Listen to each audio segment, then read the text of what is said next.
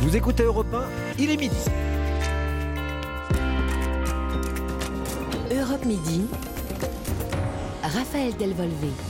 Bonjour à tous. Le président était discret ces dernières semaines. Il a longuement parlé hier lors de l'interview du 14 juillet. Emmanuel Macron appelle à la mobilisation générale à la sobriété énergétique à l'approche d'un hiver qui s'annonce compliqué, sans gaz russe. Il s'affiche aussi toujours volontaire pour réformer le travail et les retraites. Nos débatteurs du jour pour en parler, Guillaume Vuittet, député Renaissance du Val d'Oise, et Antoine Léaumont de la NUP et les filles. Avant cela, nous parlerons des incendies en Gironde. On a parfois du mal à s'en rendre compte, mais la situation est dramatique. Plus de 7000 hectares brûlés et un millier de pompiers toujours en lutte contre les flammes. Ça dure depuis mardi. Et en ce jour de départ en vacances, certains renoncent, vous allez l'entendre, à se rendre dans le bassin d'Arcachon, notamment pour ne pas gêner le travail des soldats du feu. Et puis que s'est-il passé à Cholet hier soir? Un petit garçon de 7 ans et sa grande sœur sont morts après un incident de tir pour le feu d'artifice de la fête nationale. Nous en parlerons dans cette édition d'Europe Midi et puis le sport, 13e étape du Tour de France. Aujourd'hui, étape de transition promise aux sprinteurs. Richard Virenque vous donne les clés tout à l'heure. Bienvenue à tous. Europe 1. Les images sont aussi impressionnantes que les chiffres de ces feux en Gironde. Bilan toujours provisoire, plus de 7000 hectares de pins calcinés et 10 000 personnes évacuées, notamment dans le secteur de Landiras où il y a un des deux principaux incendies. Bonjour Benjamin Peter. Bonjour Raphaël. Euh, les feux ont, repris en puissance dans la nuit. Hein oui, le feu a progressé en fin de soirée sur le sud de la zone en direction du village d'Origne qui a dû être évacué euh, complètement. 4200 hectares sont détruits ici, presque deux fois plus qu'hier soir. Le village de Balizac et des quartiers de, Loufat ont également dû euh, évacuer. En tout, 500 personnes ont ainsi dû quitter leur euh, domicile et se réfugier chez les proches ou dans les salles des fêtes où des lits de camp avaient été dressés. C'est le cas d'Erika qui a entendu taper à sa porte très tôt ce matin. À 6h15, l'adjoint du maire est venu nous dire qu'il fallait qu'on évacue, quoi, hein, parce on voit bien au fond de notre jardin, c'est tout rouge. Euh, donc euh, le feu arrive quoi. Hein, on nous a dit à 7h30 il faut que vous soyez partis. C'est stressant, hein, euh, c'est notre vie quoi qui est là-bas. Hein. Là c'est catastrophique. J'ai jamais vu un feu comme ça. Alors elle m'en parlait les larmes aux yeux puisqu'elle a tout laissé à part quelques vêtements, des photos, des médicaments, l'essentiel en fait. Là pour vous décrire, je me trouve dans le village de Guillos puisque je suivais les, pompiers. C'est la première commune à avoir été euh, évacuée et il a des airs de village fantôme. Les volets euh, sont fermés, rien ne bouge à part euh, des véhicules de pompiers. Le ciel est gris, noirci par la fumée. Mais la bonne nouvelle, c'est qu'on a vu passer il y a, quelques minutes deux Canadaires dans le ciel un soutien aérien précieux que les habitants et les équipes au sol attendaient avec beaucoup d'impatience. Merci Benjamin Peter. Voilà, situation toujours très difficile en Gironde où il y a euh, il n'y a heureusement ni mort ni blessé pour le moment. C'est en grande partie grâce à un dispositif énorme aux plus de 1000 pompiers mobilisés à Landiras, mais aussi sur l'autre grand feu à la Teste de Bûche. Il n'est pas encore fixé. Des maisons ont été détruites ces dernières heures. La Teste de Bûche, où se trouve Stéphane Place. Bonjour. Bonjour à tous. Stéphane, vous êtes avec les soldats du feu, les pompiers. Oui, avec le colonel euh, Olivier Chavat qui euh, dirige ici les opérations dans le secteur de la, de la Teste. Ce matin, vous êtes confronté à des arbitrages. Expliquez-nous ça en termes de moyens, comment vous vous répartissez dans une situation avec un double front Donc euh, on doit, en fonction de notre analyse technique, prendre effectivement des arbitrages par rapport aux enjeux, différents enjeux. Madame la préfète oriente les choix stratégiques et donc les moyens appropriés. Très concrètement, les moyens, par exemple, ce matin ici dans le ciel de la Teste, on n'a pas vu d'avion. Effectivement, la répartition des moyens aériens sur l'ensemble d'ailleurs du territoire national, là aussi fait l'objet d'arbitrages nationaux. Ça veut dire que compte tenu de la vigueur du feu à l'Andiras, les avions dont vous disposez, les Canadaires notamment, ils sont là-bas. Euh, les Canadaires, nous, euh, nous, devrions disposer de deux Canadaires. Effectivement, il a été euh, arbitré que ceux-ci travailleraient préférentiellement à l'Andiras, mais également aussi, pas que pour des raisons d'importance, mais sur notre secteur, aujourd'hui, le fait d'avoir le Dash était préférable à avoir par rapport aux Canadaires. Est-ce que vous faites basculer les hommes et les femmes, ou ça, c'est pas possible en termes de manœuvre? Non, aujourd'hui, euh, les deux feux ne sont pas maîtrisés et donc il est impossible de démunir un des deux secteurs. Enfin, en tout cas, il est impossible. En tout cas, tel n'a pas été le choix et le choix a été plutôt fait euh, grâce à Madame la préfète qui fait des demandes nationales de renfort. Euh, de pouvoir faire venir migrer des renforts extérieurs. Sur le feu de la teste de il y a plus de 14 départements qui sont représentés au travers de leurs effectifs sapeurs-pompiers, sans parler, euh, comme je vous l'ai dit, des collègues de la brigade, du détachement du CEL et de la base aérienne qui nous prêtent main forte. Et donc, euh, bah, si on avait une situation qui s'aggravait, mais le choix serait sûrement fait de faire, d'essayer de demander des renforts encore de, venant d'encore plus loin. Vous êtes un pompier euh, expérimenté. Vous aviez déjà eu affaire à une gestion double de deux fronts dans un même département avec cette importance-là? Non, je pense que c'est inédit. Alors à l'échelle nationale, je ne pourrais pas le garantir, mais effectivement, je commence à avoir un peu de bouteille. Et donc je pense qu'une telle situation avec deux feux de cette ampleur en simultané, je pense que c'est une première. Merci beaucoup. Donc c'était le lieutenant-colonel Chavat qui euh, dirige ici, vous l'avez compris, les opérations des pompiers dans le secteur de la Teste. Merci à Stéphane Place. Les pompiers toujours mobilisés face à ce désastre en cours. Le maire LR de la Teste en mesure l'ampleur heure après heure et la colère monte en lui. Patrick Davet remonté contre les habitants du secteur refusant de débroussailler leur maison ou encore contre l'entretien des forêts insuffisant. Euh, les forêts euh, touchées par les flammes depuis mardi. Ça fait chier, quoi. Ça fait chier, ça, me colle de, l'émotion. Ça fait chier de voir ça, de, voir les, baraques là, qui sont menacées avec des gens qui sont, pour certains, moi j'ai des copains casalins qui sont pas là, là, qui sont en vacances, et ils sont pas sûrs de retrouver leur maison. Je suis dans une colère noire aujourd'hui, noire, noire, noire. Enfin, il y aura des comptes à régler euh, par la suite. Il y en a qui font les, cons là depuis euh, des années à, se chamailler. Non, on fera pas, c'est pas. Et puis, à regarder l'arrivée en, en, prétextant que cette forêt euh, ne pouvait pas, ne pouvait pas brûler. Ben, regardez aujourd'hui, la forêt, si elle ne peut pas brûler. Ben, il ne s'est pas nettoyé depuis des années. C'est depuis, depuis des années, c'est pas nettoyé. Donc aujourd'hui, on a 2400 hectares de, forêt. Et, là, maintenant, c'est les maisons qui sont menacées. Il faut, pas, faut arrêter. faut arrêter. Il y aura des comptes à régler. Il y aura des comptes. Il y en a qui vont devoir rendre des comptes.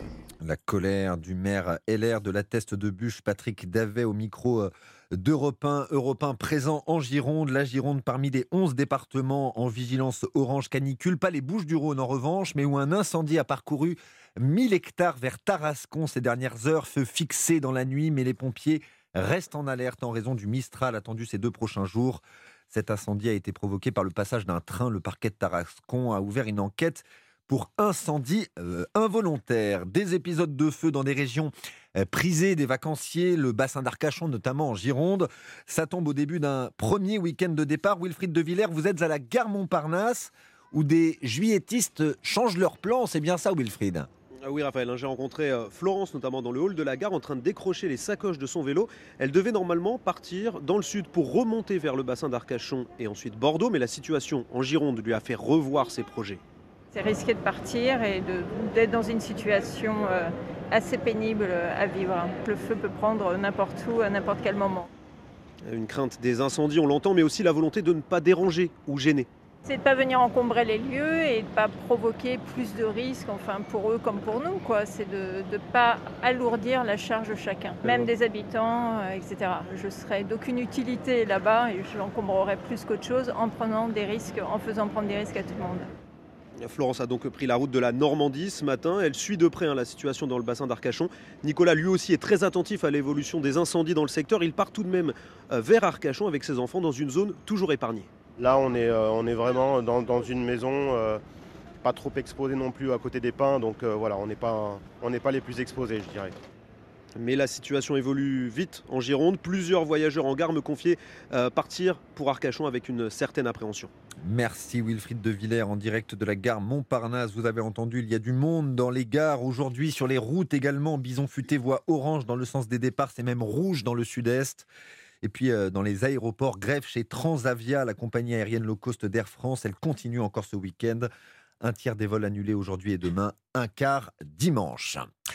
Euh, dramatique fête nationale hier soir à Cholet. Un petit garçon de 7 ans et sa sœur de 24 ans sont morts. Ils venaient assister au traditionnel feu d'artifice. Mais il y a eu un incident de tir. On compte également 7 blessés, dont un grave.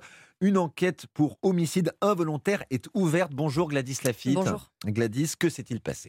Alors, il est un peu plus euh, de 23 heures hier soir. Le spectacle a commencé depuis quelques minutes. Tout se déroule normalement.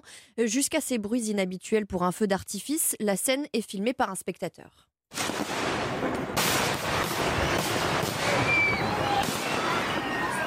Alors à l'image, on voit une fusée d'artifice qui semble exploser. Des traînées colorées sont propulsées vers les spectateurs. Très vite, vous pouvez l'entendre, la panique gagne les habitants qui courent dans tous les sens et surtout qui tentent d'éteindre les flammes qui jonchent le sol. Une fusée s'est couchée en notre direction, selon une jeune femme. Alors vous l'avez dit, une enquête a été immédiatement ouverte pour homicide involontaire pour savoir quelle est la cause exacte de ces tirs tendus, de cet incident de tir, selon le procureur de la République. Six personnes ont déjà été entendues, notamment les artificiers avec qui il n'y a jamais eu de problème en des années de collaboration, a indiqué le maire de Cholet. Merci Gladys Lafitte du service police-justice d'Europe 1. Notre pouvoir d'achat à présent, le gouvernement suit les recommandations de la Banque de France. Le ministre de l'économie Bruno Le Maire annonce dans les colonnes du Parisien aujourd'hui en France le relèvement du taux du livret A. Euh, Carole Ferry, il doublera au 1er août pour atteindre 2%. Oui, c'est le mécanisme de calcul officiel lié à l'inflation.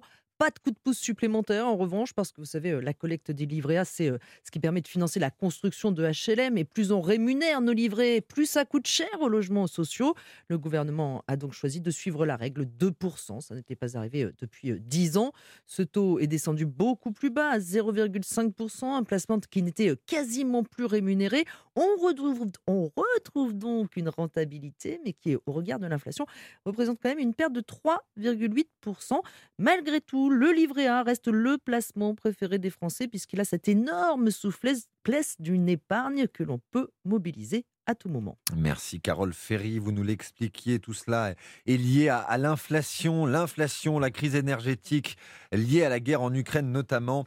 Euh, les sujets sont au menu du sommet des ministres des Finances du G20 qui s'est ouvert euh, en Indonésie ce matin. La Russie est invitée. La crise de l'énergie au cœur également de la visite de Joe Biden en Arabie Saoudite aujourd'hui. Le président américain qui, dans le sillage de l'affaire Khashoggi, avait qualifié le royaume wahhabite de paria, d'État paria. Et eh bien dans ce contexte de crise, le le ton change euh, et euh, Joe Biden se euh, rend, donc visite au prince héritier Mohamed Ben Salman aujourd'hui. William Molinier, il a sous le bras le dossier du pétrole. Oui, parce que la guerre en Ukraine a fait monter le pétrole à des niveaux records. Joe Biden a un objectif, obtenir de l'Arabie saoudite qu'elle ouvre les vannes de l'or noir et qu'elle exporte davantage pour faire retomber les prix. C'est en quelque sorte un retour à la réelle politique pour Washington dont l'objectif est de tourner la page de la brouille qui a suivi la mort du journaliste saoudien Jamal Khashoggi.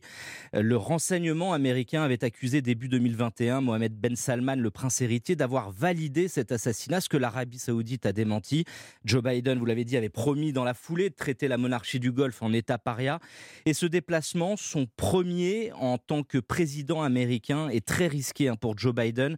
Euh, il est prévu, euh, il fait pardon l'objet de vives critiques en interne. Il est accusé de revirement. Joe Biden doit rencontrer MBS, mais on ne sait pas si cette entrevue cette entrevue sera rendue publique. Tout est question d'image.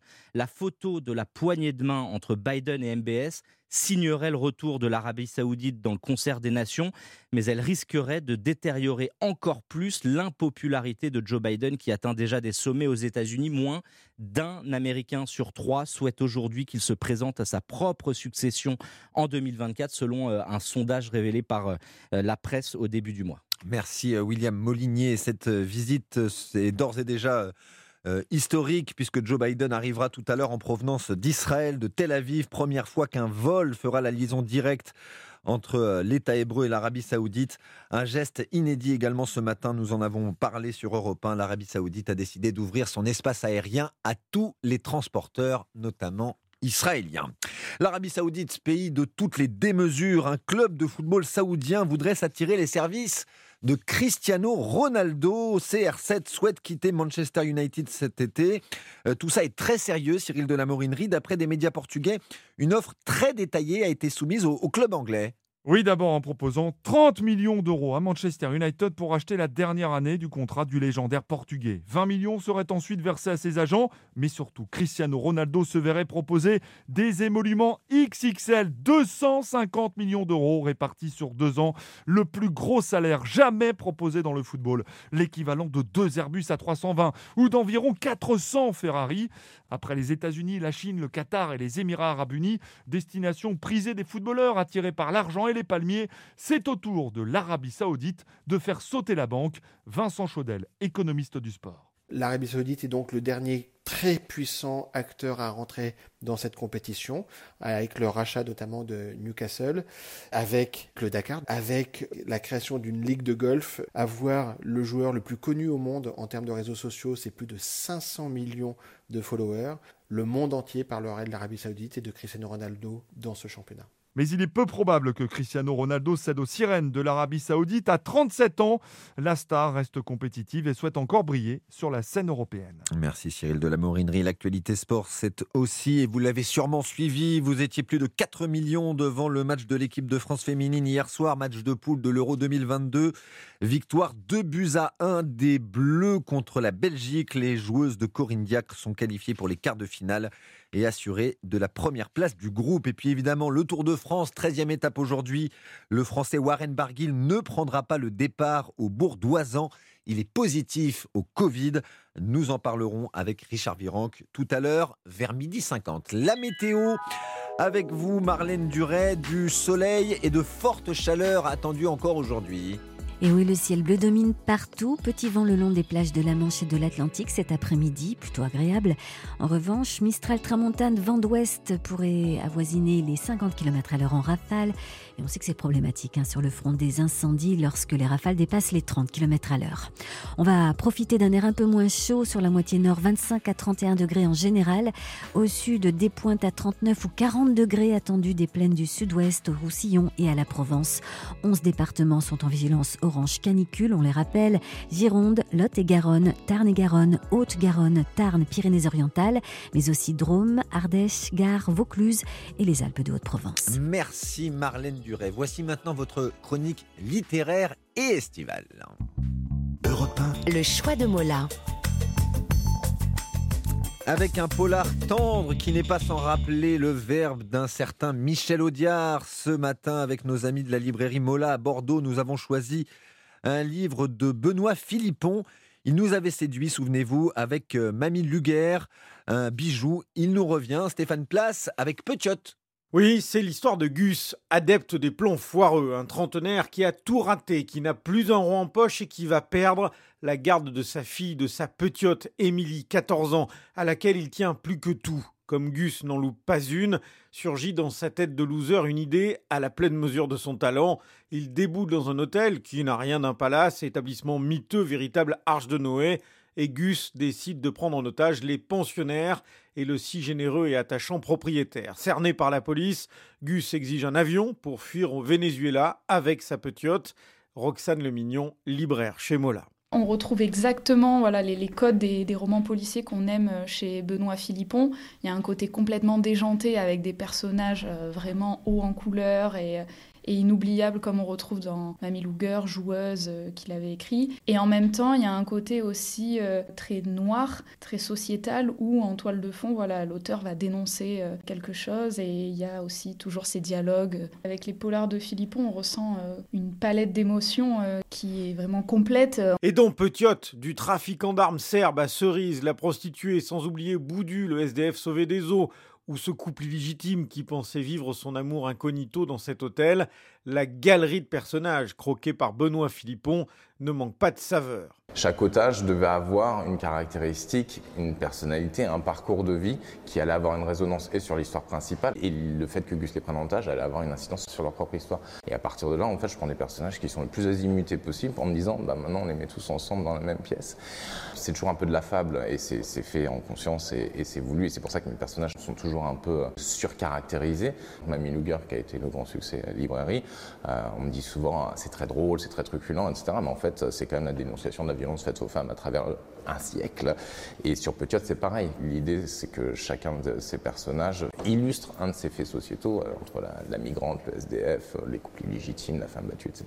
Et je voulais, à travers cette prise d'otage où tout est plus énorme, bah, parler de cette rédemption du père et d'essayer de dire aussi, bah, même là, en fait, on peut pardonner, on peut reconstruire, et il y a encore de, de l'éducation à faire aussi sur les pères. Rebondissement, dialogue formidable. Petiot, c'est un récit à la fois très drôle et très attendrissant. Le lecteur ne s'ennuie pas une seconde. Le choix de Mola, c'est tous les jours, tout cet été, sur Europe 1. Europe 1.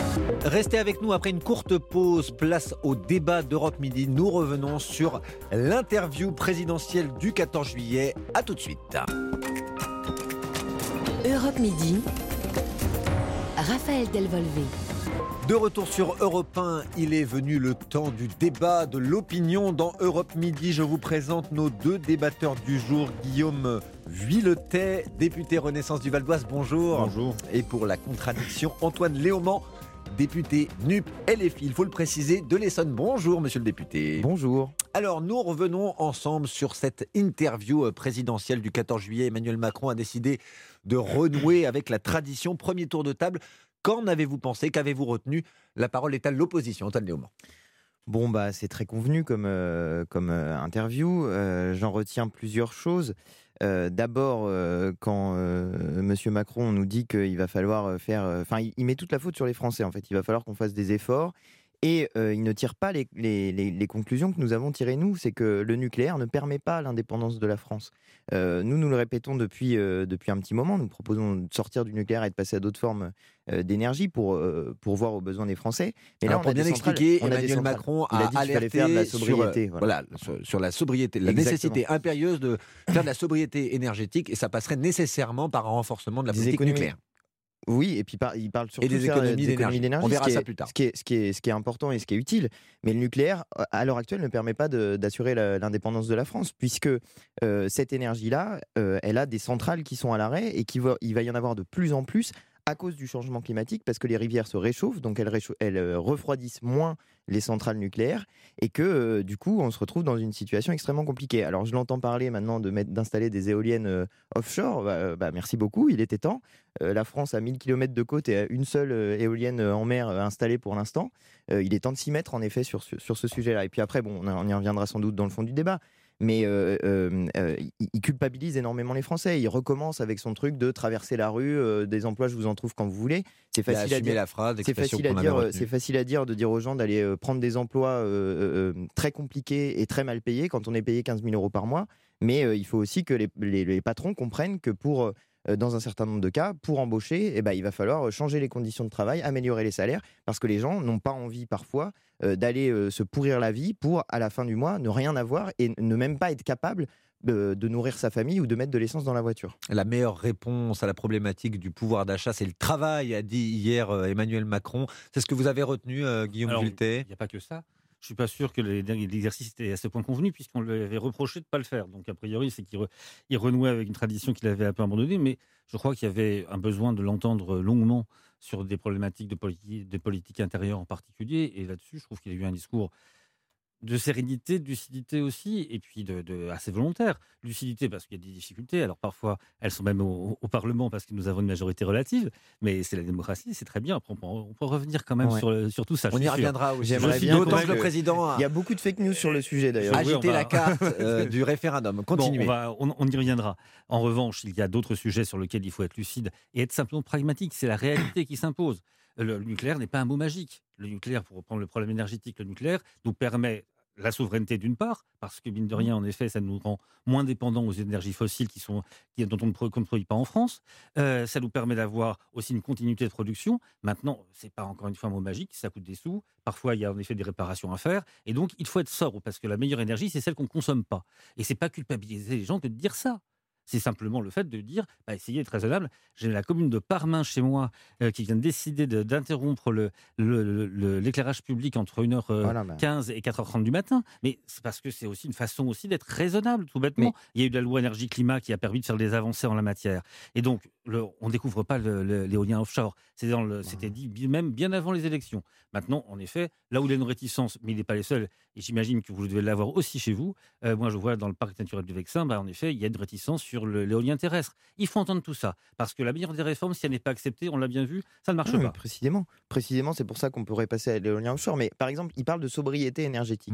Bon, euh, il nous dit euh, il y a, euh, il va falloir faire attention aux lumières qui sont allumées à partir de je sais plus quelle heure. Il parle pas de- d'une des plus grosses sources de dépenses d'énergie qui sont la publicité lumineuse. Voilà. Ça, alors la publicité lumineuse, euh, pas un mot, ça a rien été- du si, tout. si, ça a été voté dans la loi Ben. énergie-climat de- il y, a- il y a deux ans. Oui, il mais y a des dispositions là-dessus qui sont très D'accord, elles sont pas- maires. elles sont pas énergétique mises en qui a occupé Elles une très large place. partie Bah, de l'interview du président Ouais. hier. Oui. On va en reparler largement après une brève respiration. Restez avec nous sur Europe 1.